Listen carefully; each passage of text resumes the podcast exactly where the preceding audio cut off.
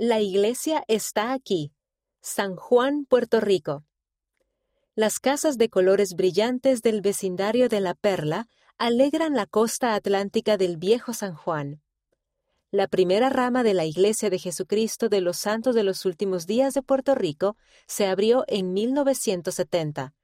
En la actualidad, este territorio de los Estados Unidos tiene 23.400 miembros aproximadamente, cinco estacas, una misión, 39 congregaciones, ocho centros de historia familiar y un templo en construcción.